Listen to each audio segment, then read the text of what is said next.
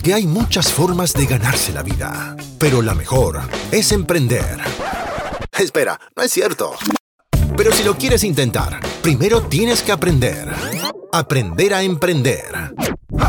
Así que prepara tus apuntes. Estás escuchando Pyme Hackers. Con Steven y con Logan. Comenzamos. Hola, Logan, ¿cómo estás? Todo bien. Cansado casi el fin de semana, ¿no? Pero ya, Sí, ya acá estamos. que no puede llegar lo suficientemente rápido.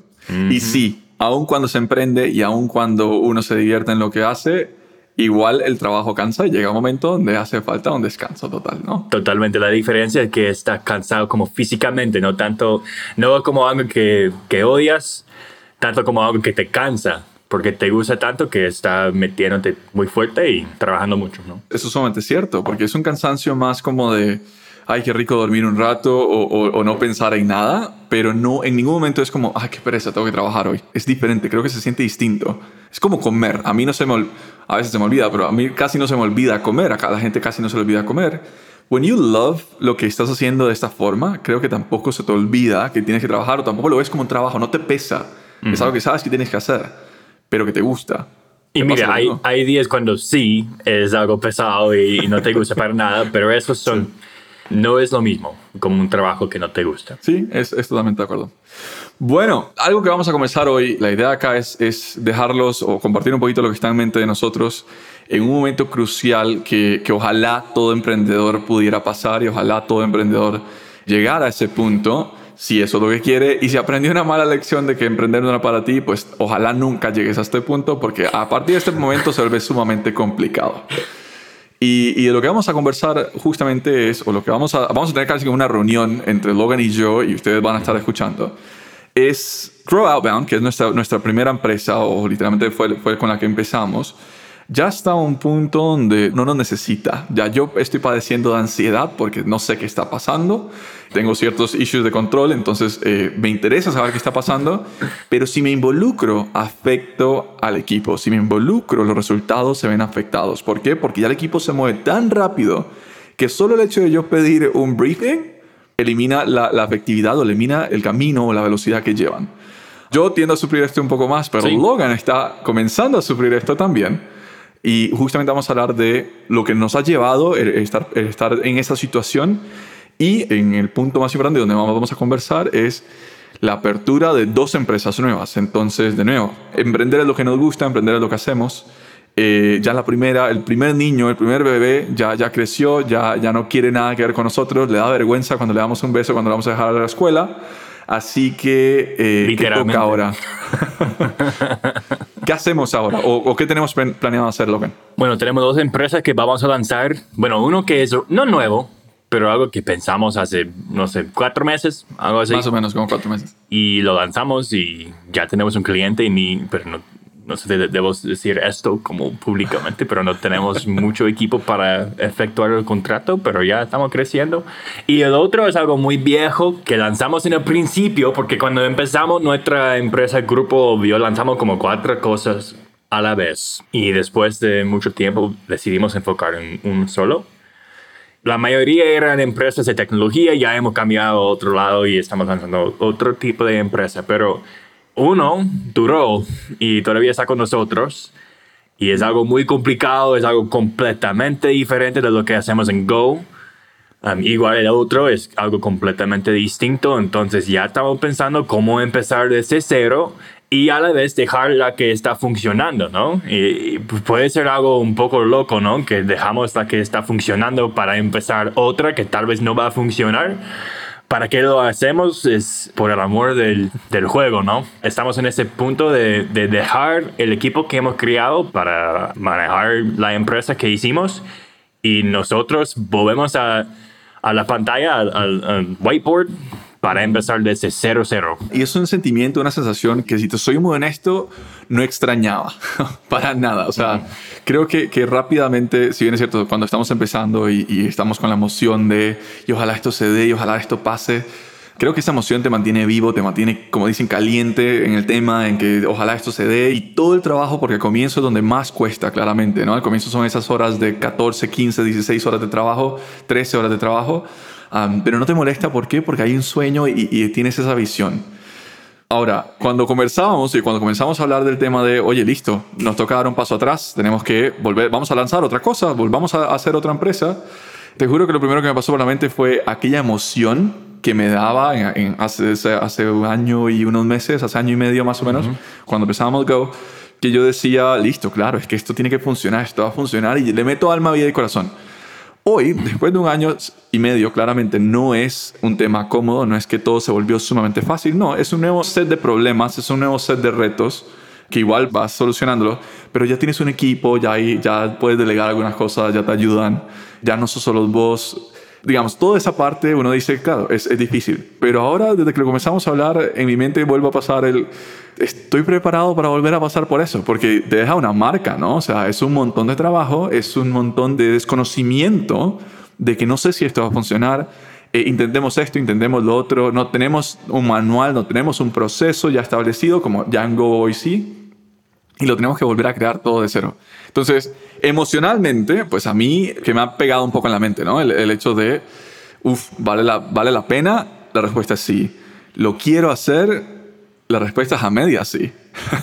y no es para todo, ¿no? Porque, eh, mira, tienes que entender que nosotros nos, nos consideramos muy buenos en lanzar empresas y llevarlo a un punto donde se puede delegar. Claramente tenemos nuestras habilidades que nos permite hacer algo así, ¿no? Yo soy muy bueno en crecimiento y growth hacking. Eh, eh, Steven es muy bueno en ventas y operaciones. Pero la mayoría de los emprendedores deben quedarse con una empresa sola, pero la idea inicial de Grupo Obvio, ya que sea, no, no sea que convertir a Pyme Hackers, pero la idea que ya es Pyme Hackers es cómo llegamos a ser emprendedores que son los mejores en el mundo en lanzando pymes, ¿no? Entonces, ¿qué tenemos que hacer? No solo tenemos que lanzar una empresa, tenemos que lanzar varias para aprender y averiguar cómo lanzarlo en la manera mejor. Entonces, sería importante que sigamos haciendo lanzamientos, no solamente como dedicarte a una empresa y crecerlo hasta donde sea, ¿no? Entonces es, importante entender para qué lo estamos haciendo. Es lo que estoy tratando de recordarme a, mí, a yo mismo porque es mucho trabajo y sería muy fácil dejar grow así, go así y recibir mi dividend cada mes y vivir una vida tranquila, ¿no? Sin tanto estrés, creo que, que es la forma. Y me parece que sí. Y, y, creo que algo que toca súper importante es Vamos a ver, si bien es cierto, el que quiera entrar en el mundo de emprendimiento y quiera vivir de, emprendimiento, tiene que seguir creo que, que, dos reglas. Uno es, lanza una cosa y enfócate en una cosa, construyela hasta que sea replicable y no te necesite. Creo que ese es el primer punto. Si en el proceso te enamoraste, y de nuevo, y creo que, que hay mucha gente, y, aquí te puedo mencionar, digamos, en Instagram sigo a una persona que se llama Carlos Muñoz o Master Muñoz, algo así. Um, es, es una persona que crea contenido en México y él todo lo que habla y todo lo que dice claramente es, bueno, es que hay que desarrollar esto, es que hay que tener mil empresas y hay que tener mil verticales. Sí, claro, ese es el sueño, ¿no? Pero, pero vale, que no todo el mundo está hecho para construirlo así y no todo el mundo tiene esa fuerza o por lo menos la energía para poder llegar a, a esos niveles. Pero si ya lograste replicar, o, o, normalmente lo que va a pasar es que lograste crear una, te enamoraste del proceso, en el mismo momento donde estamos nosotros, creemos que tenemos un proceso replicable, que podemos seguir un, quizás no es un camino recto, pero es un camino que ya creemos conocer un poco de la línea, de cómo lanzar algo nuevo. Y ahora lo que estamos experimentando es, ok, eso es lo que creemos, verdaderamente lo tenemos. Es el modelo que hicimos con la primera empresa replicable, es el camino que hicimos replicable, porque si sí lo fuera, ese es el experimento en donde estamos, si lo fuera, pues esto no solamente nos ayudaría a nosotros, claramente sí, porque vamos a seguir construyendo empresas, sino que le ayudaría a todas las personas que escuchan de nuevo Pyme Hackers. Y para eso Pyme Hackers como empresa por sí sola se creó para esto, para compartir conocimiento, porque significa que sí hay, una, hay un manual de emprendimiento, sí hay, una, hay cosas que se repiten, hay patrones muy claros y hay una, un, un manual, un procedimiento que se puede seguir al pie de la letra para aumentar las posibilidades de éxito. Lo que yo creo que nunca se va a poder decir es, tenemos una fórmula 100% exitosa para crear un negocio. Eso nunca va a ser, porque siempre hay componentes de nuevo específicos. Para nosotros fue pandemia, ¿no? Creo que la pandemia nos cambió totalmente y nos ayudó. Si no hubiese habido pandemia, quizás no estaríamos acá. Entonces hay ciertos componentes de suerte, ciertos componentes que te ayudan, ciertos componentes que quizás no lograste prever, Pero si tienes un manual, por lo menos tienes un camino a seguir y eliminas el factor de always be guessing, siempre estar adivinando, que es un factor sumamente fuerte y que a mí lo personal es la parte que más me atemoriza de emprender. De acuerdo. De hecho, ¿por qué me interesa más lanzar empresas que, que crecer una? A mí me, me, interesa más el proceso, como tú, tú dijiste, como el, el manual. Si puedes descubrir algo así, para que tengas más éxito y que no, no fallas tanto, puedes lanzar varias empresas. No hay tanto riesgo, pero a la vez se puede seguir como cambiando muchas vidas. No, no es un solo industria ni es un sola, una sola problema. Puedes estar solucionando muchas cosas con la habilidad de, de lanzar algo rápido. Y como tú mencionaste también, como el compartir conocimiento.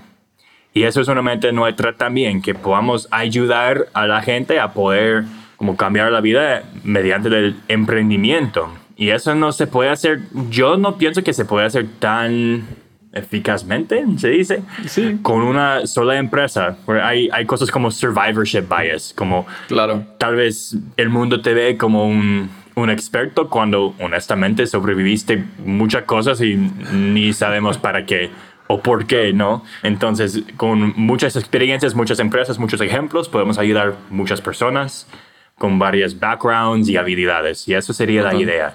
Um, es, es, algo, vamos a tomar, vamos a hacer muchos errores, me imagino. Quién sabe si esas empresas van a funcionar, si debemos escoger otra idea que ya tenemos, porque tenemos varios pero no hay otra que seguir y probar. Creo que es eso, es ser pragmático en el momento de emprender y, entender que desde el momento que entro o el momento que comienzo en este, en este mundo o, que quiero lanzar un nuevo negocio, que voy a lanzar el primero, el chance de fracaso es altísimo. O sea, hay que entender que puedes fracasar.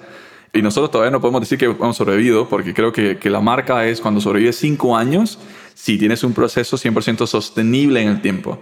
Nosotros, si bien es cierto, nos ha ido bien, hemos crecido, hemos literalmente exponenciado mucho de lo que teníamos incluso pensado al comienzo.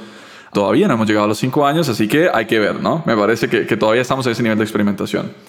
Pero, Logan, ahora sí para entrar en, en un poco más de tema, volviendo al, punto cero, volviendo al, primer pasito, volver a empezar, ¿qué es lo que, lo que ves eh, que te atemoriza y qué de esas cosas, quizás al recordar como lo hicimos en Go, dices, esto me atemorizaba antes, pero debido a esto que aprendimos, ya, ya no. Mi miedo es algo así, que hay una balance entre ser oportunista o seguir el proceso de, de, probar, probar, probar, ¿no? Claro. Tenemos una oportunidad de, de, trabajar con una empresa que se, pues, de lanzar o seguir lanzando la empresa de Audi, la cual tiene mucha potencial en cuanto de dinero, porque son contratos muy grandes y industrias muy grandes. Y a la vez ya tenemos una oportunidad un poco más oportunista con Kazami, la cual probamos y en el momento que probamos tuvimos mucho interés, entonces decidimos construir una empresa alrededor de esa idea. Corte comercial sería Auti, A-U-T-Y.ai, esa es, esa es la página, auti.ai. Y la otra es Cuts de corte, Cuts on Me, el corte, el corte por mí, .com. So you can look it up y para que la gente la pueda buscar y, entender de qué estamos hablando. Entonces estoy como en medio. ¿Vamos a fallar porque no estamos siguiendo nuestro proceso exacta o vamos a fallar porque no estamos tomando tanto riesgo o, aprovechando las oportunidades, ¿no? Entonces es, es algo así como cómo, cómo, cómo expandimos, ¿no? Desde el core, los riesgos, los próximos pasos, cuán grandes son los cambios, la diferencia entre la nueva idea y la que nos funcionó. Eso es lo que me preocupa. Y a la vez, honestamente, tenemos cinco empresas que queremos lanzar. Y hay como dos otras que solamente estamos esperando para un socio potencial, para ver si sale, y ya van a ser como de inmediato casi a doblar nuestra empresa. Entonces, estamos sí expandiendo desde el core, pero con esas dos ideas son desafíos completamente diferentes y se va a requerir approaches totalmente diferentes a la vez. Eso es lo que me preocupa, que nos estamos como dividiendo en mucho esfuerzo con ideas totalmente diferentes. Eso tiene todo el sentido. Creo que va de la mano con una preocupación, que creo que son dos, pero, pero lo voy a analizar un poco distinto. Para mí una de las preocupaciones es, ¿y si esto sale mal? ¿La primera fue suerte? Porque a mí me gusta creer que no. A mí me gusta creer que la primera fue, lo hicimos bien y todo lo demás. Pero si seguimos un proceso similar y esta no funciona, ¿significa que la primera fue suerte? Creo que la respuesta no. porque así uno no, podría, no debería poder comparar esas dos cosas, pero creo que el ego vuelve, vuelve a afectar. Pero eso va de la mano, el factor de uno de mis temores más grandes de posible fracaso es, a diferencia de la primera vez que lo hicimos, esta vez no tenemos hambre. Tenemos hambre y tenemos, y tenemos sed claramente de éxito y, y, seguir construyendo. Pero el hambre que me refiero es el hambre de primate, de que en aquel momento estábamos contra la espada de la pared en temas económicos, ambos, de que si esto no funcionaba, ¿qué hacemos? El hambre que teníamos literalmente nos sonaba el estómago de decir, es que esta es la salida. Creo que siempre que tu, espalda está contra una espada, la fuerza y la mentalidad y todo tu esfuerzo se multiplica. ¿Qué pasará ahora?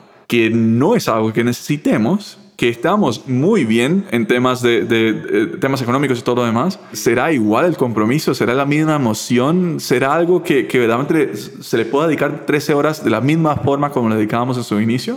Eso es un tema que no me atemoriza porque estamos acostumbrados a trabajar de esa forma, pero me atemoriza el hecho de si esto fracasa, será porque no lo deseábamos lo suficiente. El hambre no se requiere para, para el inicio, ¿no? Porque yo, yo digo eso siempre que que el inicio, la ideación es como el sexo de un socio como empresario, ¿no? Que, que eso es el, el parte divertido. Ah, pero es cuando ya tenemos la idea y ya lo hemos probado y vemos qué debemos hacer, es como operationalize Exacto, operacionalizar. Exacto, y eso es lo que a mí me costó demasiado en el principio. Entonces ya me he enamorado un poco más con operaciones y procesos. Pero eso es donde necesito encontrar el hambre. Yo he aprendido esto, que a mí me gusta ganar. Y no hablo de dinero tanto como, como ganar clientes, ganar pues probar mi idea y averiguar que es correcto o cambiarlo para que sea correcto. Yo quiero tener una empresa exitosa. No me motivo por el dinero que estoy ganando. Es parte, claro que sí, pero honestamente la razón que, que soy emprendedor es para ganar, no solo dinero. Entonces yo pienso que sí vamos a encontrar ese fuego de nuevo cuando vemos que sí estamos en un camino correcto, pero tenemos que buscarlo muy fuerte y muy rápido para que no caigamos antes de llegar a ese punto y sin el hambre suficiente para seguir adelante. Pongamos una pausa. Porque esto no se trata de nosotros, se trata de vos. Estás escuchando Pyme Hackers. Y estas son las recomendaciones de la semana.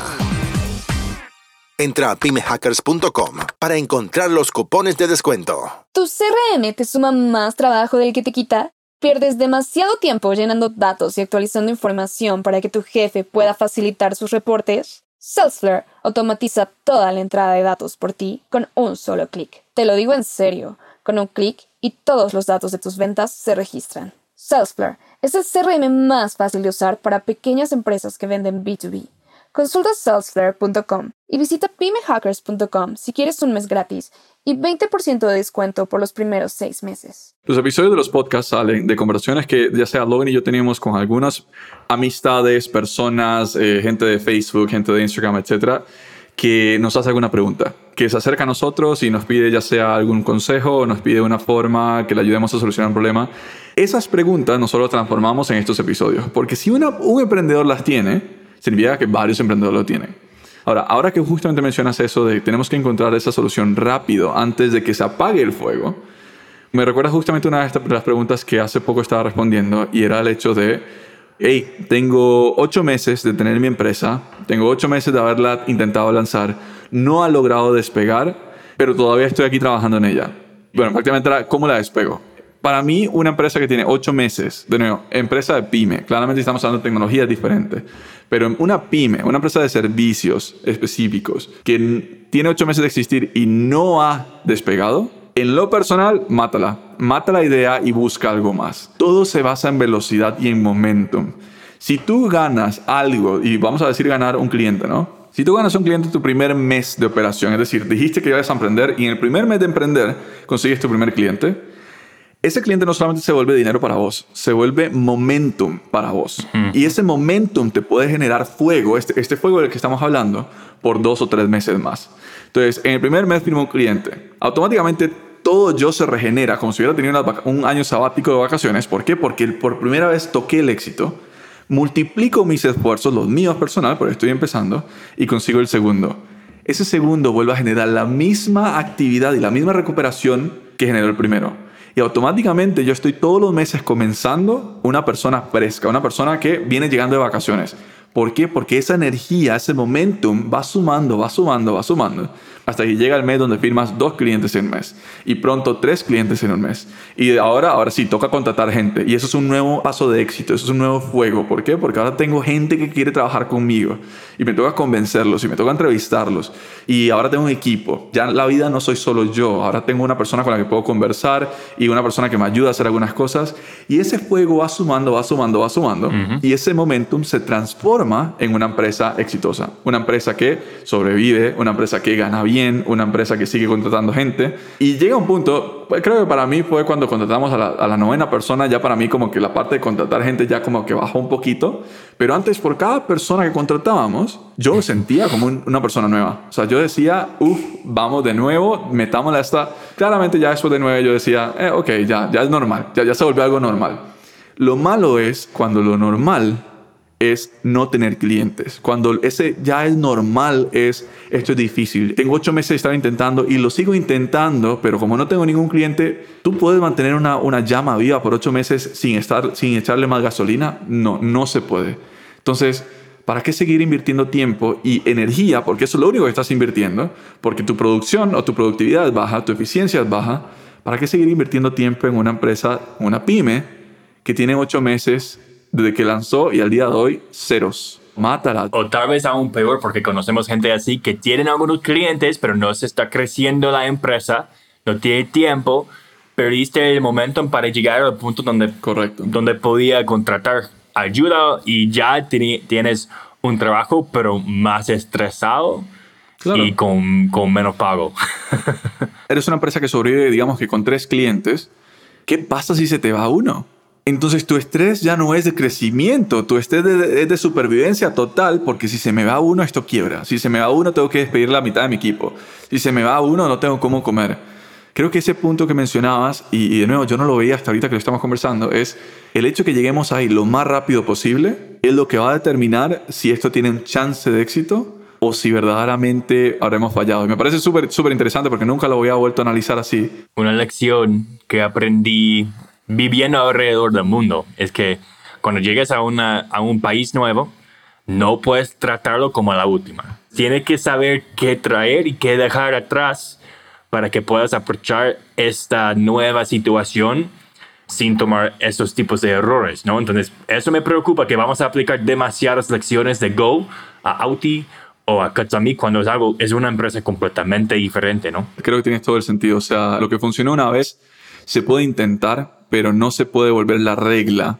Porque sí, todos los negocios cambian, todas las clientelas son diferentes.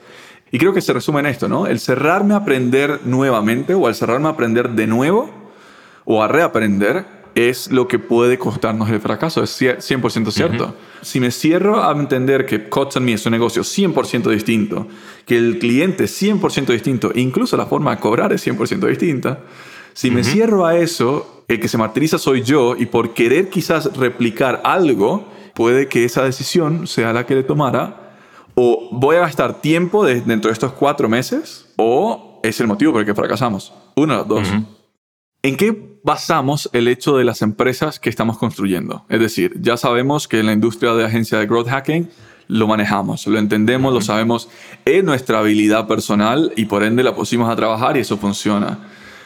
Estas dos son diferentes. Y se puede triplicar porque hay ramas que vamos a lanzar, pero eh, no es una empresa completamente nueva, entonces tal vez no cuenta. Tal vez van a ser una marca diferente o algo, pero, claro. pero entonces hay, hay varias empresas que se puede vivir bajo de ese ecosistema, ¿no? Por ejemplo, un Cotton Me ¿De dónde nace la curiosidad? Porque recuerdo esa conversación, la recuerdo como si fuera ayer, porque me pareció algo absurdo y hoy, bueno, va a ser. Y de hecho, ni recuerdo yo cómo llegó, cómo llegué a esa idea. Creo que podrías compartir, ¿no? Incluso el negocio, no, no, creo que, que, tenga ningún problema. Lo que yo recuerdo fue, es que estuve buscando barbero. En una sola semana se cerraron mis tres barberos favoritos. A la misma vez estuve pensando, wow, qué feo me parecen todos los que se unen a la llamada, ¿no? Que nadie se está como cortando, porque nadie puede salir de la casa. Yo sí, yo podía de vez en cuando, pero hay muchas personas con pelo largo, pero no saben cómo tratarlo ni nada. Fue algo muy, muy feo y yo pensé, yo pienso que las empresas quieren que parezcan un poco mejor sus empleados en las llamadas, ¿no? Y a la vez hay muchos barberos que no tienen trabajo porque la, la, gente no puede llegar a sus ubicaciones físicamente. Mm. Entonces pensé, tal vez hay oportunidad de mandarlos a las casas. Claramente no en esa época porque todo estuvo cerrado, pero después no van a volver todos los barberos a las mismas ubicaciones, entonces, ¿qué se hace? Entonces yo empecé como pensando, pensando, pensando y hice algunas campañas de LinkedIn y mandamos barberos a las casas de tus empleados como beneficio y como es algo como una oportunidad de monetizar sus beneficios. De mi parte, lo único que recuerdo fue, me mandaste un texto que decía, hmm, creo que tenemos un problema bueno. Eh, hablemos mañana, porque creo que ha sido como un domingo en la noche. Y yo como, uff, ya, ya no, no, me imagino qué será. Conociéndolo, ya, ya creo saber por dónde va. Nos metimos a la llamada y como los primeros tres minutos fue tú disculpándote como yo no quería hacer esto, pero... Eh, pero lo sí, yo quería hacer eso. Decidí probar esto y, y, bueno, tenemos estas respuestas positivas. Y aquí vamos a, entrar en, el, en la parte del episodio, los últimos cinco minutos, donde vamos a construir una empresa literal ficticia, ¿vale? No vamos a construir Cots Me, porque eso ya la gente lo verá cuando ya salga a la luz, pero algo similar, ¿vale? Entonces, entonces lo que me dijo fue, contacté a X cantidad de personas, estas personas me dijeron que sí, que sí les interesa, y nada más estoy esperando que tú me digas si quieres tener esa reunión de ventas o no. Mi respuesta fue, ¿ventas de qué? Entonces ya me explicó más o menos qué tenía en mente y, la misma historia que les acabo de contar a ustedes. Y yo, bueno, ok, intentémoslo. O sea, ahí yo me invento algo, vamos a ver qué sale. No teníamos nada. Eh, yo creo que sí, lo que hice fue hacer una presentación como el domingo en la pura noche, porque la primera reunión era el lunes en la mañana. Entonces me acosté tardísimo el domingo haciendo como una posible presentación, imaginándome cómo podría hacer ese servicio, entendiendo la línea lógica que había seguido Logan. Y nos metemos a la reunión y bueno, resulta que esa primera reunión fue con el cliente que hoy es, eh, fue el primer cliente. Al final de cuentas tuvimos dos empresas muy grandes que dijeron, oye, sí, claro, firmemos. Y nosotros, ¿firmar qué? Porque no hay ningún contrato, no tenemos una empresa, no tenemos un servicio. no son empresas grandes, son las empresas más grandes de Latinoamérica. Exacto. En serio, en serio. Like, todo el mundo conoce esas marcas. y en ese momento lo que dijimos fue, ok, buenísimo, pues hagamos algo. Imagino que ustedes tienen algún contrato que hacen para estos, estos temas. Una nos dijo que no y nos dijo que no solo. Y miramos el contrato y fue claramente, ok, buenísimo. ¿Te molesta si por A por B, porque vamos a estar de viaje te lo mandamos el viernes, una semana después? Ah, mientras que la otra nos dijo, sí, nosotros tenemos justamente un contrato que hacemos con este tipo de, de, de cosas. Buenísimo, mándanos ese contrato porque así no tenemos que escribirlo nosotros copiamos ese contrato, lo pegamos en otra página y ese se volvió nuestro contrato. Buenísimo, escalamos, ahora pasamos de no tener nada a tener un contrato.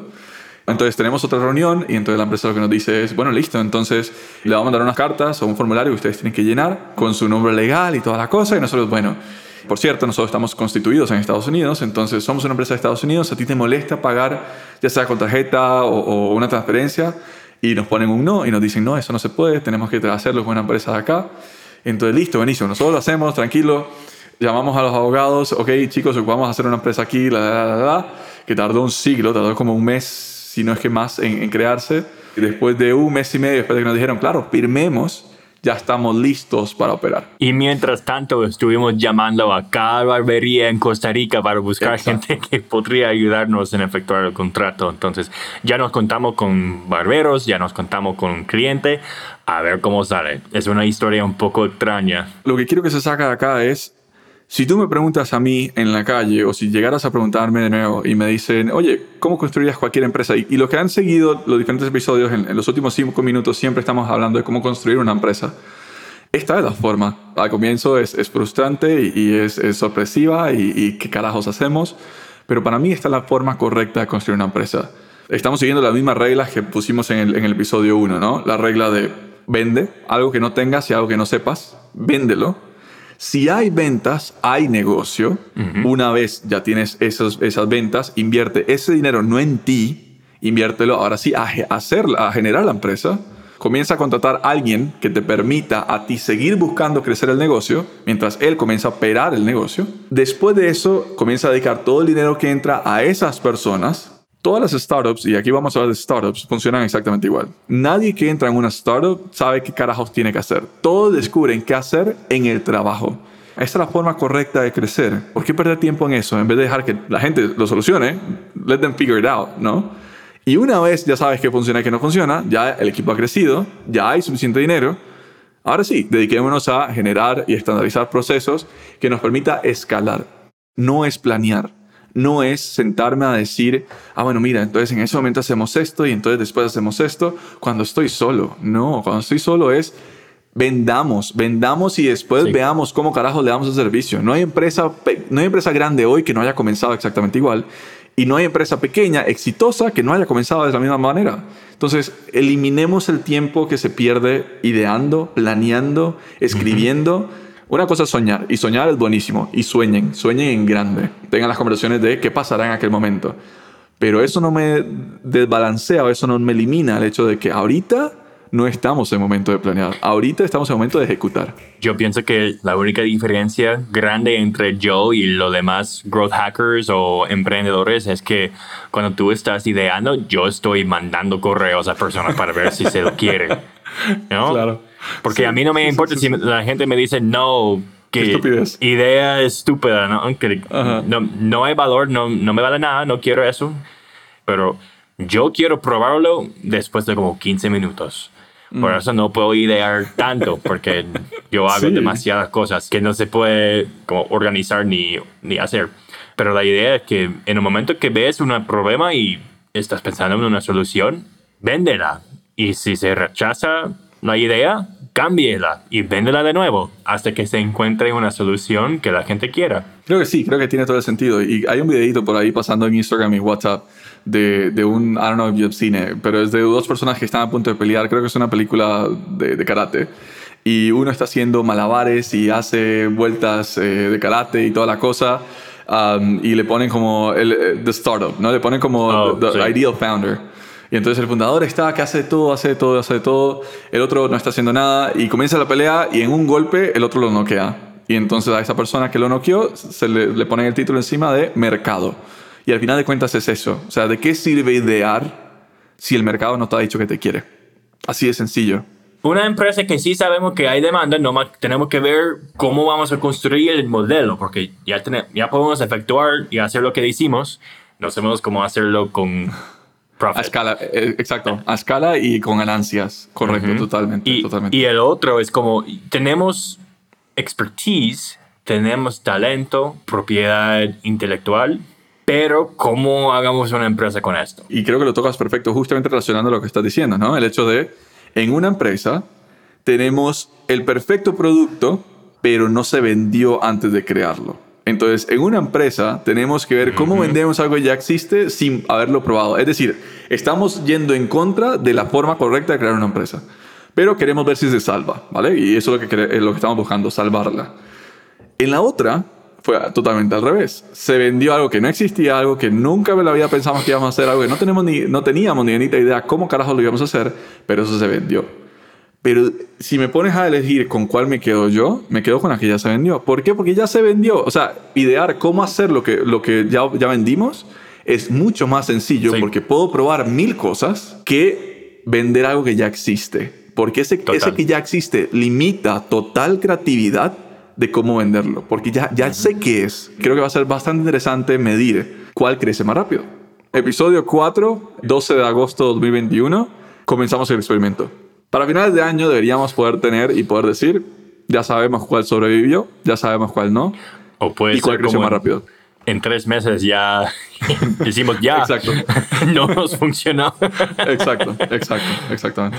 Si están todavía en este minuto, significa que escucharon ya los anuncios de, y esto va a ser algo que va a comenzar a pasar, a la mitad del episodio escucharon algunos anuncios de algunas empresas que son proveedores nuestros, que nosotros los usamos, le estamos pagando por su producto, pero que verdaderamente nos ha ayudado tanto a dar ese siguiente paso que decidimos, al comienzo decidimos hacerle promoción de gratis, no íbamos a cobrar ni nada. Claramente ellos, de agradecimiento, lo que nos dieron fue un cupón de descuento de cualquier persona que escuche este programa o este show, puede ir a pymehackers.com a la parte de cupones y puede encontrar un código de descuento que trae beneficios y descuentos para esos, para esos softwares. Pero sí quiero dejarme claro, no nos están pagando por esto. Si bien es cierto, lo único que estamos buscando es compartir lo que a nosotros nos está funcionando para que a más pymes esto le pueda funcionar. Entonces, no, si te interesó, si estás buscando alguna de esas herramientas que, que se conversaron, anda a pymehackers.com, busca tu descuento y no, experimenta. Creo que todas tienen free trial, si no me equivoco. So, I think that's it. Ojalá este episodio les haya gustado, ojalá se calce con lo que están buscando hacer, ojalá hayan sacado por lo menos uno o dos consejos de acá y nos vemos el próximo miércoles. Logan, un gusto estar contigo. Igual, hasta la próxima. Esto fue Pyme Hackers si quieres escuchar más de dos growth hackers creando negocios en América Latina, escúchanos todos los miércoles en Spotify, YouTube o tu plataforma de podcast favorita. Si quieres crecer más rápido, ver los manuales de emprendimiento o formar parte de nuestra comunidad latina, búscanos en pymehackers.com.